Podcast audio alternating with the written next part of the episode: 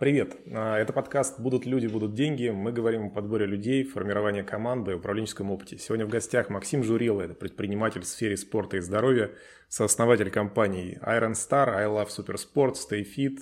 Филиалы компаний работают уже порядка 38 городах России и Европы. А, Максим, привет! Да, Алексей, привет, спасибо за приглашение. Расскажи, пожалуйста, как ты сейчас как компания выглядишь, чтобы слушатели понимали вообще, кого слушают. Чем тебя характеризует твою компания, какие достижения есть? Да, но я скорее выгляжу как э, предприниматель и сооснователь компании, то есть я операционной работой так плотную ни в одной из них не занимаюсь, но при этом ну, в достаточной степени погружен в бизнес и больше занимаюсь его развитием. Собственно, все компании, в которых я участвую, они в одной сфере, это сфера спорта, любительского спорта, здоровья и вот всего, что с этим связано. И, но немножко в разных э, направлениях. То есть э, Iron Star — это компания, которая делает мероприятия спортивные, триатлон, бег, плавание в 12 городах России крупных такие большие ивенты. Aero Supersport — это сервисная компания, то есть это тренировки, подготовки, э, тренеры, вот все, что с этим связано в пяти видах спорта. А StayFit — это цифровая компания, это мобильная платформа для корпораций, которые хотят внутри себя сделать здоровый образ жизни, спорт там, и так далее. Соответственно, моя роль — это ну, роль э, такого сооснователя и того, кто в основном как бы двигает развитие этих компаний. Наверное, если коротко, то так. Слушай, а как э, долго ты шел к роли вот именно такого предпринимателя, который занимается развитием от операционного управляющего? А, ну, у нас изначально получилось, что а, как бы в первой компании э, кофаундерами были разные люди. И, наверное, в этом такой залог успеха. То есть тут я лично не особо верю, что одному можно что-то сделать. Хотя вот э, там Олег Тиньков э, там в своих интервью говорит, что там вам не нужны никакие партнеры, делайте все сами. Вот я как бы противоположной точки зрения придерживаюсь, то есть мне гораздо проще делать бизнес, когда есть партнеры, это раз. А второе, когда эти партнеры разные. То есть э, с разными там, сильными сторонами, с разными скиллами. И мне повезло, что в первой компании это получилось случайно, а в остальных компаниях это уже было осознанно что среди кофаундеров были люди, которым нравится э, там операционное управление, нравится там, все, что связано с процессами. Были люди, которым нравится все, что связано, например, с, там, со стратегией, а не с процессами были люди, которым нравится все, что связано с людьми, вот, а не с цифрами и стратегиями. И таким образом получалось, что разные эти кофаундеры, они друг друга дополняют, и это позволяет делать ну, неплохие команды. Как выглядит у тебя такой идеальный комплект команды соучредителей? То есть есть вот какой-то операционный управляющий, есть ты за развитие, вот я не знаю, чтобы за тебя не придумывать, как это видишь ты?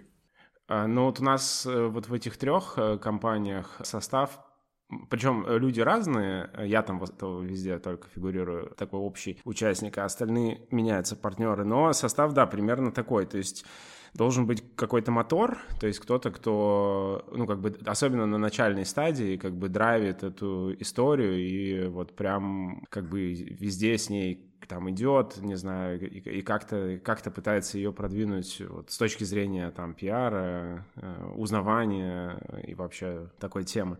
Ну, вот в этих компаниях в основном я выступал в этой роли, то есть я сам как бы увлекся в какой-то момент спортом и любительским, и понял, что это как бы может быть реально очень крутой и большой частью жизни, и такой и когда люди это, это не делают, они на самом деле много упускают и могут очень многое там про себя понять и себя развить через э, спортивные там штуки. И, собственно, я эту тему и начал двигать еще вот с 2012-2013 года. И при этом, да, должен быть кто-то, кто, собственно, возьмет на себя всю операционку, ну и кто-то, кто э, возьмет на себя еще вот такую маркетинго-селзовую операционную часть. Ну, то есть вот три роли, которые, которые очень важны. То есть, условно, кто-то, кто как бы драйвит идею, кто-то, кто э, считает деньги и делает бизнес, и кто-то, кто прикрывает все тылы, и, не знаю, успокаивает людей, дает им надежду, создает правильный климат, э, ну и так далее. И в тылах э, все прикрыто. Вот. вот когда три таких ножки у табуретки есть, мне кажется, тогда проект устойчивый. Вот. Если какой-то ножки не хватает, то получается, что надо будет остальным пытаться это сделать, а это, ну, как мне кажется, разные компетенции. Вот. То есть, ну, такие разные устройства людей, что ли. Вот по моему опыту достаточно бесполезно взрослому человеку себя там сильно переделывать и пытаться как бы начать хорошо делать то, что там, не знаю, за 40 лет жизни хорошо не получалось. Ну, вот. Лучше делать то, что за 40 лет жизни хоть как-то получалось, или получалось уже неплохо. Ну, дальше просто это продолжать. Но вот эти три роли, мне кажется, важны. И у нас не все, во всех командах они в целом закрыты фаундерами. Слушай, а ты смотришь именно на такой hard skill, то есть на твердые навыки. Я объясню чуть вопрос э, глубже, потому что я встречал предпринимателей, которые команду себе формировали по каким-либо принципам. Например, есть э, те же принципы у Рэя Далио, э, как он видит команду, как он их оценивает, как он оценивает участников команды. Там у него есть там эти бейсбольные карточки с своими сильными и слабыми сторонами. Есть Адизис, тоже, я предположу, известный тебе, который есть там своя механика вот этой PA и оценки, которая говорит, что вот там администратор, вот там интегратор как раз, вот там э, предприниматель есть и делатель. У тебя это ну, как-то нативно само по себе, ты просто смотришь на людей, вот с ними хочу работать. Или ты как-то это ну, систематизируешь, где-то цифруешь, что-то выбираешь как-то? Хороший вопрос, да. Конкретно э, на уровне партнеров это скорее интуитивная оценка. Все-таки партнеры и ну, фаундеры это такая как бы роль ну, очень равнозначная, и там как бы сложно кого-то, знаешь, оценивать, и потом я тебя беру там партнером или не, или не беру. То есть там скорее как вот как отношения с противоположным полом, то есть как-то совпадает, и просто вот окей вам вместе. И вот дальше, да, надо понять, э, ну, я уже сказал, у нас в первом проекте вот в Суперспорте это случайно получилось, а дальше уже я все-таки, когда мы думали там сетапить компанию, например, новую тоже с партнерами, то я уже, конечно, смотрел на то, насколько вот этот состав фаундеров, он будет там сбалансированным. И вот если об этом уровне говорить, то здесь все-таки это больше интуитивно и ну, без какой-то формальной оценки. Вот если говорить уже дальше, вглубь идти на уровне сотрудников, там, конечно, имеет смысл взять какую-то методологию, там, ну, там, диск тот же самый, например, да, это возможность как раз, это не хард, а софт скиллы, то есть больше как раз э, склонности людей, да, там, психотипы, вот, и дальше уже понять, что если тебе, там, пришел человек, который по э, там, этой методологии, он там э, больше абстрактен и не структурирован там и, и творчески склонен, да, то, ну, а, а при этом на позицию куда-нибудь там, не знаю, финансы или даже в какую-нибудь, ну, в операционку, то, ну, не надо его туда брать, вот. Это уже, конечно, мы делаем. Ну, диск, в частности, мы используем в основном. Ты присматриваешься к оценкам или просто вот это прям единственное, на что вы смотрите? Как у вас это выглядит? Э, ну, мы разделяем на две таких больших категории вообще взгляд на людей. Это контекст и вот содержание. Контекст — это некоторый ну, набор взглядов человека, набор его отношений к жизни, скажем так. То есть такая контекстуальная как бы сфера. Это можно понять ну, из разговора, из его реакции как в каких-то определенных моментах. Вот это, кстати, достаточно непросто контекст понять по там одному-двум разговорам, но с опытом в целом можно. А второе — это содержание, то есть это то, ну, уже более конкретно, да, какие там у него есть скиллы, какой есть опыт, какие есть способности в том или ином виде развиты. И, собственно, вот по совокупности этих двух вещей, то есть нам, конечно, важен хороший контекст вне зависимости от скиллов. И поэтому, ну, такое как бы в моей жизни много раз было, когда э, мы там не брали человека просто потому, что он контекстуально нам не подходил. Ну, да, у него прекрасный опыт, там, не знаю, шикарные знания, но, но нам не надо. Ну, вот. Просто потому, что такой человек нам не нужен в команде с таким отношением к там, другим людям, например, да, или с таким отношением к себе. В международном HR это называется culture fit — то есть э, типа совпадение по культуре. То есть это как раз вот контекстуальная история. Вот, вот этот culture fit — это ну, для нас ключевая вещь. Вот, даже рекрутеры, с которыми мы работаем, там, с некоторыми нам пришлось расстаться в свое время, потому что они не понимали, что такое culture fit. Они говорили, слушайте, ну вот вы просили человека, мы вам нашли, типа, какие вообще проблемы? Мы говорим, ну это, типа, culture fit тут не происходит. Ну вот, они говорят, что за culture fit? Вот у него же, смотрите, резюме, там, все, там, Яндекс, Сбер, там, э, Data Science, там все дела. Мы говорим, не-не-не. Ну и потом нашли уже тех, кто понимает, что такое culture fit. Окей, okay. а я, с твоего позволения, еще чуть назад хочу вернуться к партнерам, к соучредителям. А у тебя все твои бизнесы, они соучредителям. Вот я хотел тебя спросить, насколько у тебя опыт э, взаимоотношения успешный, или там есть какие-то расставания с учредителем, с кем-то прощались не прощались, и если там успешные, то почему? Если не успешные, то как ты это решал? 50 на 50. Разные были случаи. Ну, в двух компаниях, да, мы расставались с соучредителями.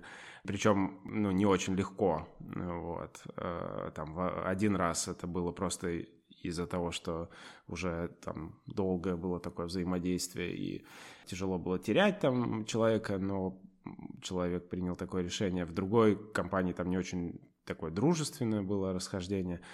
Ну, в общем, это какие-то такие житейские моменты на самом деле. Так же, как опять вот наш... Ну, то есть вот это партнерство в бизнесе, это реально как жена, там, муж. Ну, то есть это, ну, как бы очень близкие отношения, да, которые построены на доверии, на там, уважении, на каких-то глубинных вещах. То есть если этого нету, то это ну, не партнерство, оно там быстро разлетится. А если есть, то ну, будет долго, но при этом гарантий никаких. То есть, ну, а, люди же разводятся, расходятся, вот, что-то происходит. То есть, То я есть не думаю... Без ожидания ты просто к этому относишься, да? Ну да, да, ну я, я вот не думаю, что кто-то может, не знаю, какой-нибудь там супер-дупер психолог там, не знаю, спрогнозировать вот на 100%, что вот эти, вот эта пара там типа разойдется, а вот это будет там до гроба вместе, да? Вряд ли. То есть, ну, всякое может. То же самое с партнерами. Вряд ли кто-то может это спрогнозировать. Поэтому единственное, что стоит сделать, это, ну, банальные вещи, гигиенические, там, ну, типа корпоративного договора, там, SHA, да, Shareholder Agreement, вот, то есть в котором а, просто проговорить и прописать потом возможные сценарии, вот, сделать это на старте, вот. Но это как бы тоже такая вещь, ее все говорят, а, все понимают, что надо, но обычно все-таки стартапы, они же рождаются как бы из такой страсти какой-то, такой идеи, искры, вот, и тут как бы не до этого, типа какой-то мы Тут ты с бумагами приходишь и давай все фиксировать. Да, да, но вот есть процедура, мы ее сами используем, и вот в последней компании год назад мы сетапили с новыми партнерами, мы ее сделали.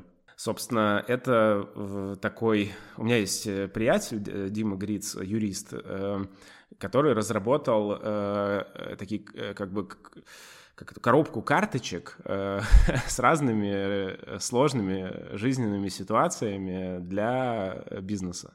И э, они там как-то структурированы, там дофига карточек, там, не знаю, их там штук 100, наверное, там, может, 150.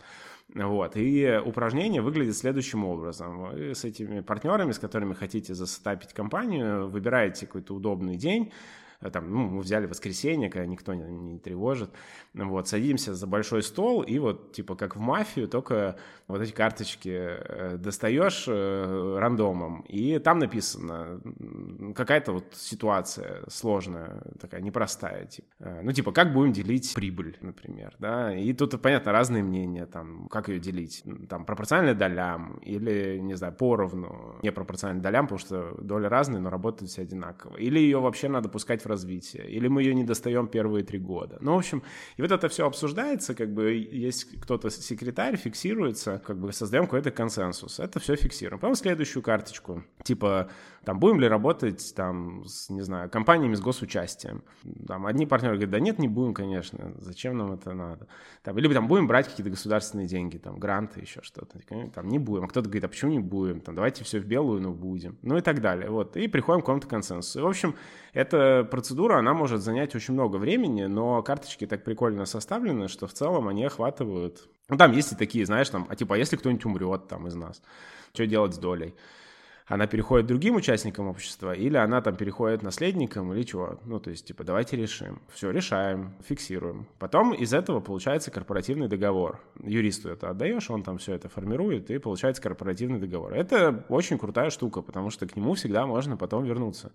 И если кто-то там уходит в какие-то стороны, то можно сказать, слушай, ну вот мы договаривались, у нас зафиксировано. Вот. Ну, плюс, наверное, даже кроме вот этой формальной договоренности, когда ты с партнерами проговариваешь вот эти все сложные моменты, которые изначально в голову, может, и не приходили, это тоже, ну, как бы создает понимание, вообще мы там сможем дальше договариваться. Потому что если мы на таком разговоре, например, не можем договориться по какому-то вопросу, то точно не стоит идти дальше, потому что через год будет вообще невозможно договориться. Вот. Но вот это такой, как бы, совет на все времена, наверное, такое сделать упражнение. Слушай, забавно, что с разным опытом, я просто по своему могу сказать опыту, что там с двумя партнерами я отдельно расходился, и вывод примерно такой же, только у нас это внутри называется понятийное соглашение, мы просто, ну, тоже такое же соглашение, по сути, между сторонами. Есть набор вопросов, которые мы решаем, в том числе там смерть, э, там нежелание работать, там, э, решит продать долю, решит переехать в другую страну, там, болезнь, все что угодно. Круто. Скажи, пожалуйста, по ребятам ключевым. Ты как-то участвуешь в формировании ключевой команды? Или у тебя это занимается, вот э, ты просто вот, когда обозначал роли, вроде как ты тот мотор, который должен был все запускать, и кажется, что ты тот человек, который должен был принимать в том числе ключевых сотрудников на старте. Я не знаю, если я не ошибаюсь. Вот подскажи, пожалуйста, как ты их отбираешь, по каким принципам, как ты формируешь себе ключевую команду? Ну да, то есть я до какого-то уровня, до достаточно долгого тоже людей собеседовал, и мой голос учитывается в принятии. Ну, потом, если там компания растет, допустим, там в Iron Star я там не участвую в рекрутменте, в I Love Supersport я участвую в рекрутменте только определенного уровня людей, но они там все укомплектованы, и поэтому, получается, я тоже не участвую в рекрутменте. Вот в молодой в Стейфите, там я участвую в рекрутменте, потому что это молодая компания, и там еще такой как бы стадия бурного роста, я там как бы активно... Вот, но здесь как бы принцип, я в принципе уже его сказал, то есть э, мы делим на контекст содержания, то есть нам очень важно, чтобы был cultural fit, то есть чтобы человек реально подходил по духу, но это тоже такой банальная, наверное, тема, все знают. Коллинза есть книжка «От хорошего к великому», когда он там со студентами анализировал эти компании американские, которые в течение долгого времени показывали крутые результаты. Там есть принцип сначала кто, потом что. То есть вот сначала как бы что человек, если человек нормальный, то в принципе там остальному можно научить. Вот. А если человек не очень подходит как бы тебе в команду и вообще по принципам, то уже не сильно работает. Но вот мы это как бы это и используем. То есть нам очень важно, вот что, что будет за человек, насколько ему интересна тема, насколько он увлечен ну, вот тем, что мы делаем, насколько он готов как бы этому вот, посвящать э, свое время, часть своей жизни. Ну, как в этой тоже всем известной притче, да, там про людей, которые камни возили, там один... Ну, типа про храм? Ну да, да, то есть один как бы, да, страдает, там второй деньги зарабатывает, а третий храм строит.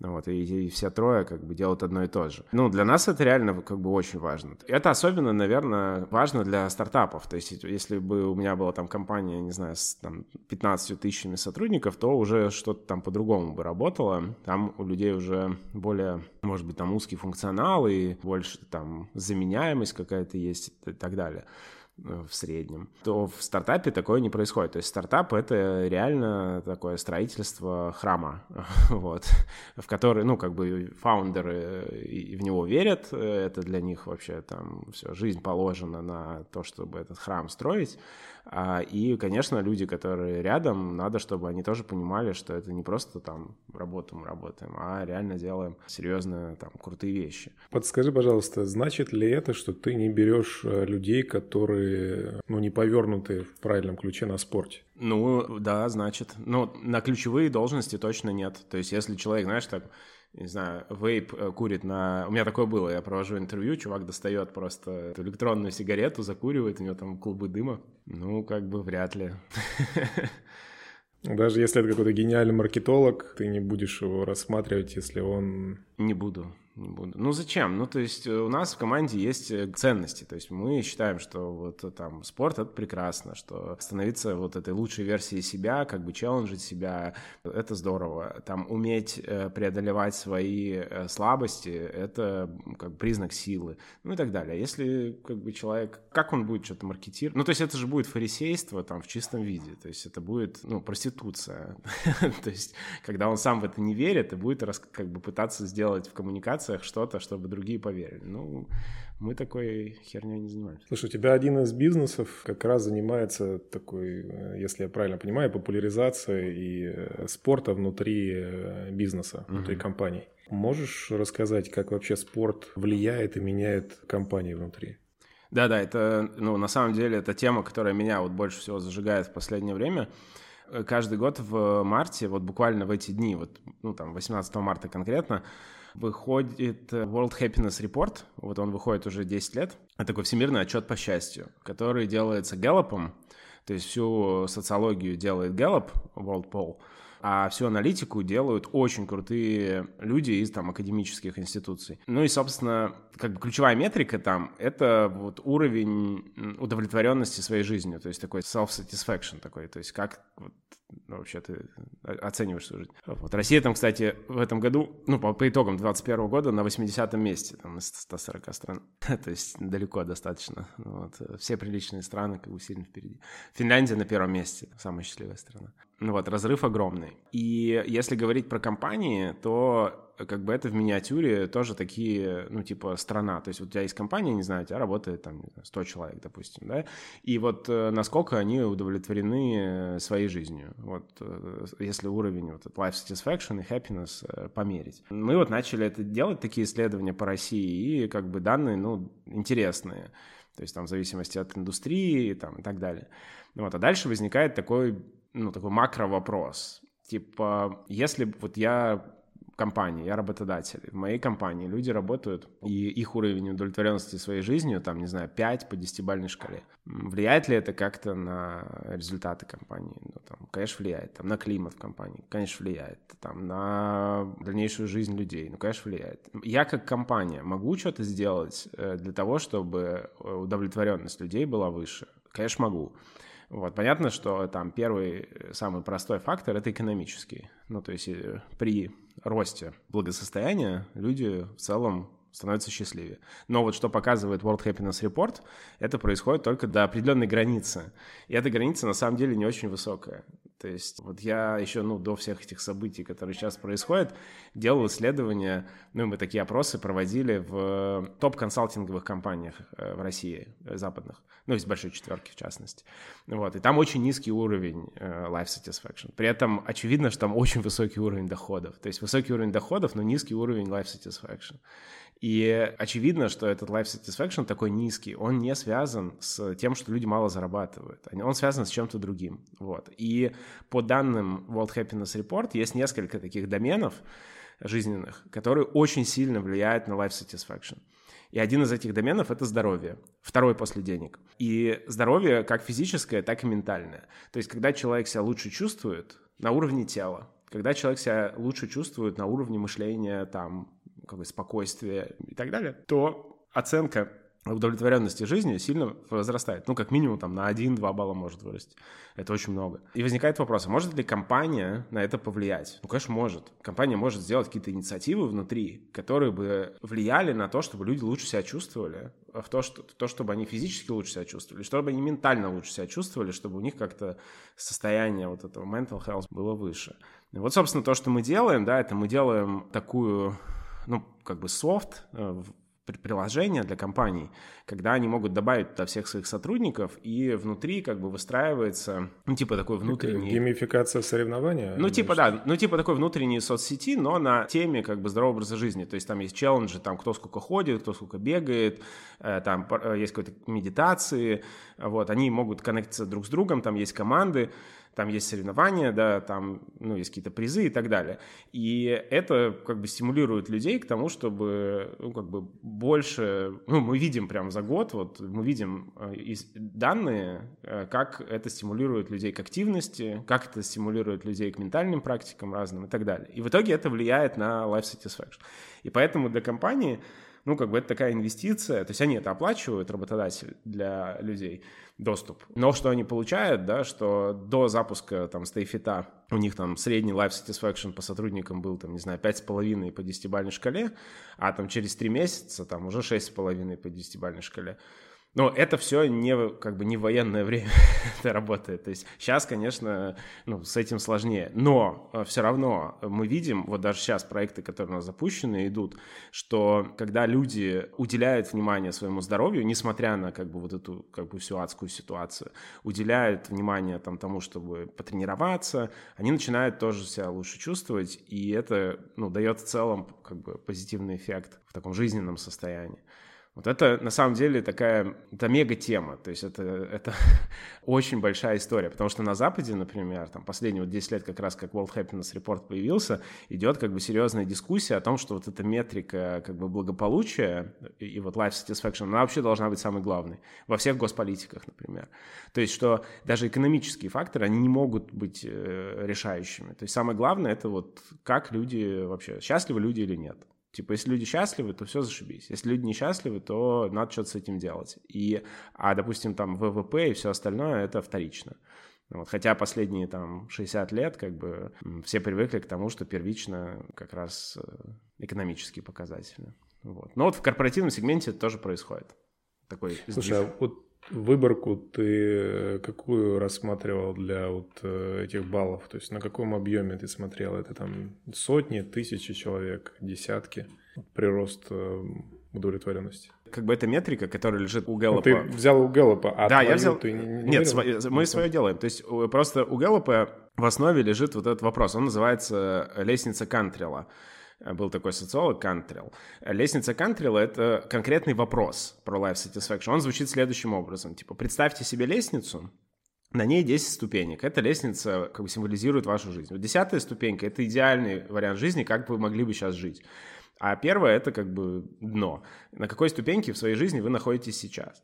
Люди отвечают. Вот Гэллоп собирает э, что-то там не знаю, порядка типа полумиллиона, что ли, там, или миллиона респондентов в мире, там, в разных странах. Вот. Мы, соответственно, эту лестницу Кантрила проводим во всех компаниях, с которыми работаем. Ну, в зависимости от того, сколько там сотрудников. Ну, если какая-нибудь, не знаю, большая как бы добывающая компания, то на этот вопрос у нас могут ответить там, не знаю, там 10 тысяч человек. Вот, и мы видим данные по компании. Дальше мы там через какое-то время снова делаем этот опрос и видим как бы новые данные. Вот. То же самое, ну, допустим... Вы, выборка, в общем, более 10 тысяч. Там более, более. То есть суммарно вот за год э, мы опросили, наверное, порядка уже где-то 80 тысяч э, человек в России, в разных индустриях, в разных компаниях. Это больше, чем Gallup, потому что Gallup в России опрашивает что-то там типа 2 или 3 тысячи. Но, понятно, они как социологи опрашивают их в разных социальных группах, разной географии там и так далее, чтобы типа получить э, валидную выборку. Мы опрашиваем только в компаниях, с которыми работаем, то есть это не вся Россия, естественно, да. Но достаточно интересно, потому что у Gallup, получается, есть данные в среднем по стране, а у нас есть данные по индустриям, в сравнении с средним по стране. Какая индустрия самая счастливая для тебя? Ну вот из тех, которые у нас есть конкретно по цифрам, это был ритейл.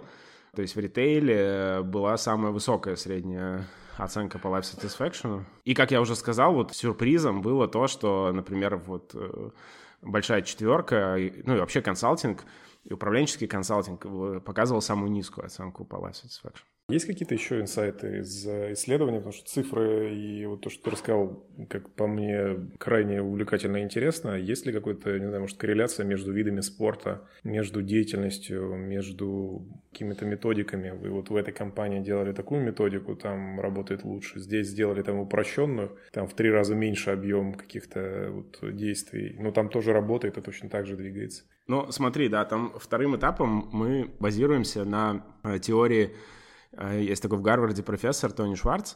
У него есть идея, кстати, ну, такая управленческая. Это который книжку написал «Управляя счастьем», что ли? А, ну, нет, не «Управляя счастьем». У него есть книжка «Жизнь на полной мощности». А, да-да-да. На которой там, на, на первом издании Тиньков был на велосипеде изображен. вот. Почему? Потому что, собственно, модель Шварца, она заключается в том, что в каждом из нас есть четыре типа энергии – физическая, эмоциональная, ментальная духовная. И как бы вся генерация энергии, она происходит на физическом уровне. То есть э, физический уровень является ключевым для подавляющего большинства людей.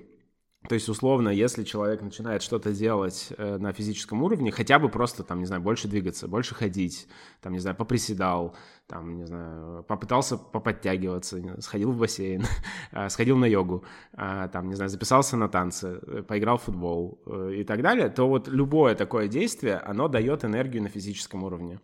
То есть такая контринтуитивная идея, что энергия не тратится, потому что многие, кто не занимается спортом, они думают, что если я сейчас там, не знаю, пойду и потренируюсь, я потрачу энергию. Но на самом деле наоборот, ты ее создашь.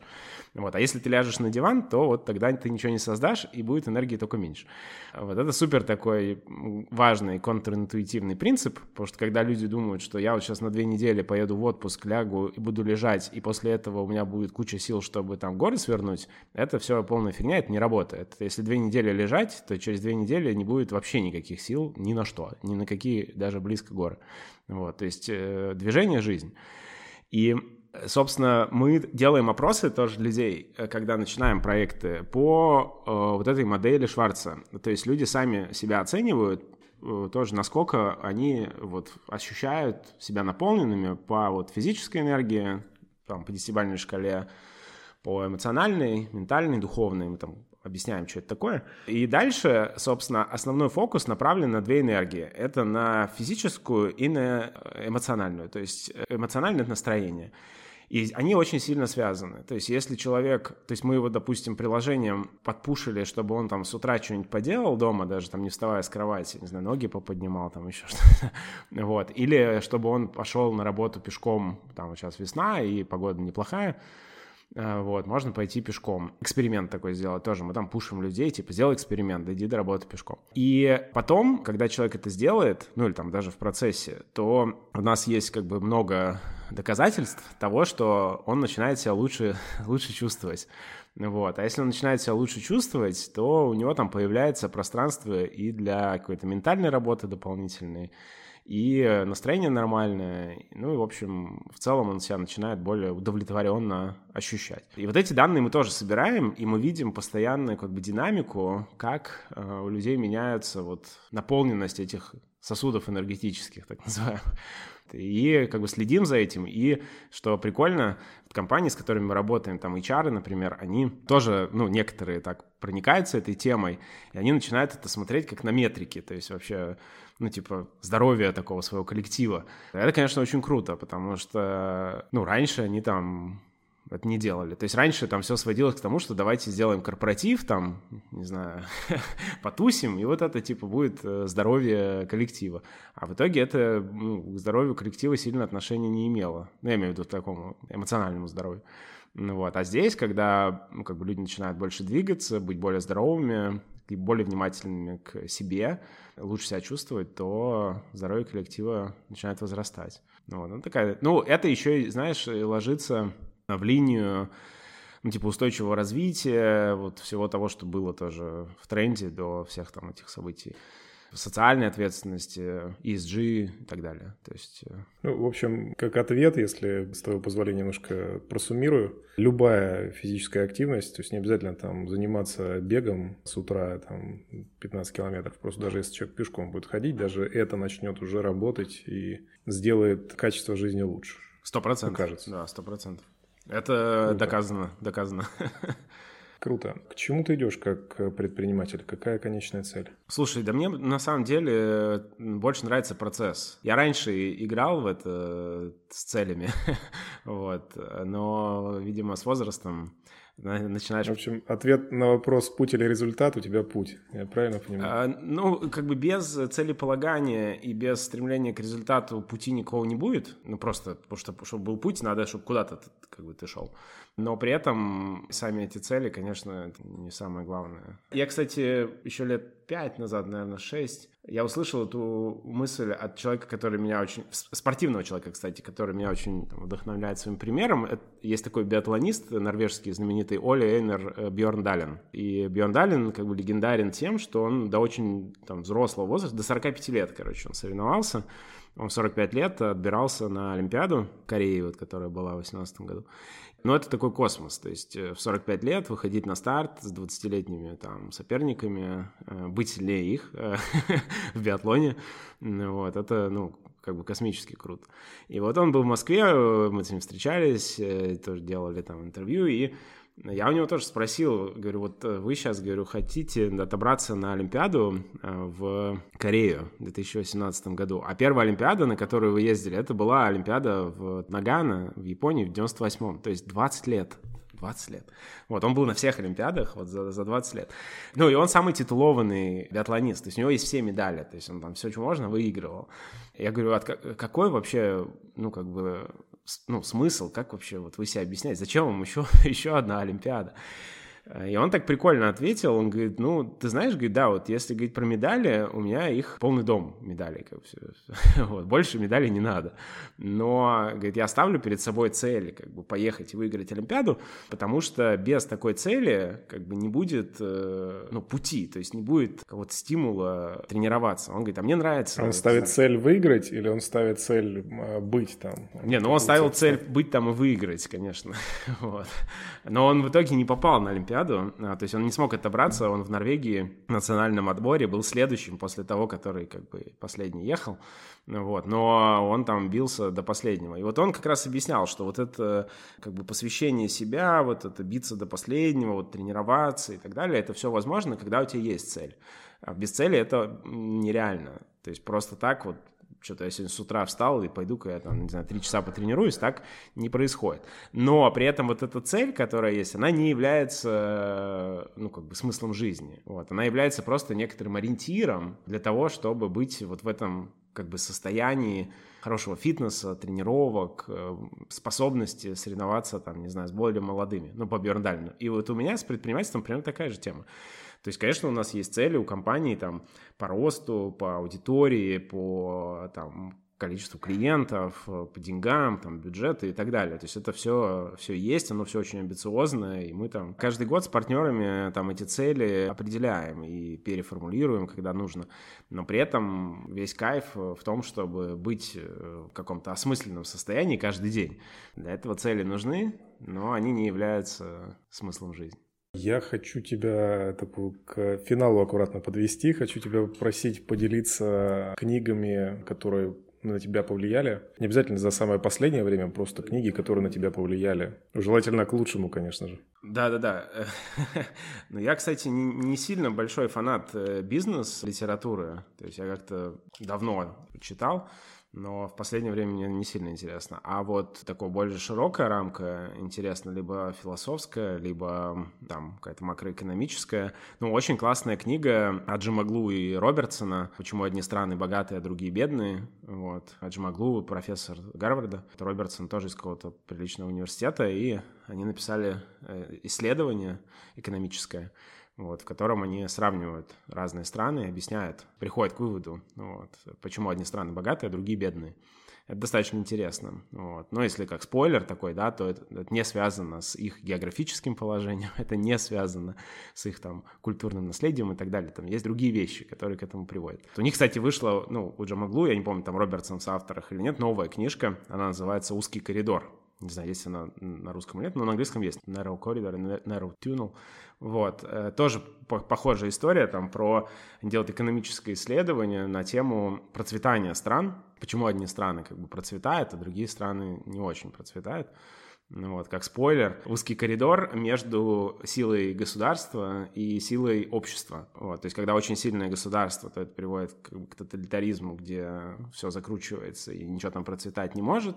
Если как бы очень слабое государство и люди могут делать все, что хотят, это приводит к олигархии там, или к коррупции, ко всему, и там тоже ничего на самом деле процветания быть не может. И вот этот узкий коридор, когда есть и сильное государство, и с другой стороны сильное общество, которые друг друга как бы уравновешивают, вот они там об этом очень подробно рассказывают, очень любопытно и интересно. Вот, кроме этого, еще есть выдающийся оксфордский профессор э, Пол Коллиер, э, тоже экономист, кстати. И вот его книжка точно издана на русском языке, она называется «Будущее капитализма». Вот, он очень интересно описывает на таком тоже макроуровне, как бы в чем есть ограничения и проблемы капиталистической модели, вот, и как бы что там нужно подправить. Вот. Ну, такое, как бы, мне кажется, такое чтение, оно дает макрорамку и как-то там, мне нравится, потому что оно развивает. Ну, плюс, наверное, в текущей ситуации я бы точно порекомендовал всем, кто не читал почитать Виктора Франкла. Виктор Франкл, у него есть э, выдающаяся книга, называется «Сказать жизни да». Вот. Виктор Франкл — это австрийский еврей, который прошел через концлагерь во время Второй мировой войны и выжил там, и, собственно, описал то, то что позволило ему выжить. Вот такая философская, практическая философия. Вот. Ну и плюс, кстати, философов тоже можно почитать. Э, у меня есть увлечение, я занимаюсь еще каналом, ну, проектом Дельта про античную философию, а, а именно про стоицизм. Вот, мы с моим другом и партнером там, э, некоммерческий проект, Сергеем Суховым, разбираемся как раз в мудрости античных философов и, в частности, вот стоиков особенно. Среди э, знаменитых стоиков был Марк Аврелий. Если с чего-то начать, то да. с чего бы ты посоветовал? Э, ну, знакомство со стоицизмом я бы посоветовал начать с современных уже книг про стоиков. Например, есть Уильям Ирвин, тоже профессор философии, который не помню, как называется у него книжка, но если там загуглить, Уильям Ирвин, а, про, тоже про, про стоицизм. Вот, он описывает. Вот, и Массимо Пелючи, такой итальянского происхождения, профессор. У него тоже есть книжка про стоицизм, тоже есть на русском. Можно какую-то любую из них прочитать, это очень полезно, потому что дает понимание, что такое вообще э, философия, не как наука о мертвых немцах, вот, а как такая Э, как бы прикладная тема, то есть философия жизни, как жить надо, короче. Вот. Ну и дальше уже можно пойти к э, первоисточникам. Ну, то есть есть Марк Аврелий, тоже есть на русском, переведенный, прекрасно, медитация. Ну, вот. Э, вообще, читая Марка Аврелия, конечно, не знаю, я как какой-то впадаю абсолютно иное состояние. То есть я понимаю, что человек писал там больше двух тысяч лет назад это, а, это были его дневники, то есть он просто описывал как бы свои ну, события жизненные и какую-то рефлексию их. Ну, вот, э, читаешь это и понимаешь, что за 2000 лет вообще ничего не изменилось. Вот. Все эти люди, которые говорят, что какие-то поколения новые и так далее, что это все такая фигня. Вот. Нет никаких поколений, он, он пишет ровно то же самое. Ну, вот, было 2000 лет назад, и то же самое было с молодежью, и то же самое было там со взрослыми, и это дает такую опору мне, по крайней мере, поэтому я бы рекомендовал. Круто. Спасибо тебе огромное за рекомендации. Закончи, пожалуйста, наше интервью тремя словами. Будьте счастливы. Двумя можно. Окей. Спасибо. Ставьте лайк подкасту, чтобы не пропускать новые выпуски. Пишите комментарии. Они тоже приветствуются на Apple Podcast в том числе. Это был Алексей Галицкий и Максим Журила. Подкаст «Будут люди, будут деньги». Спасибо, Максим. Да, спасибо, Алексей. Спасибо.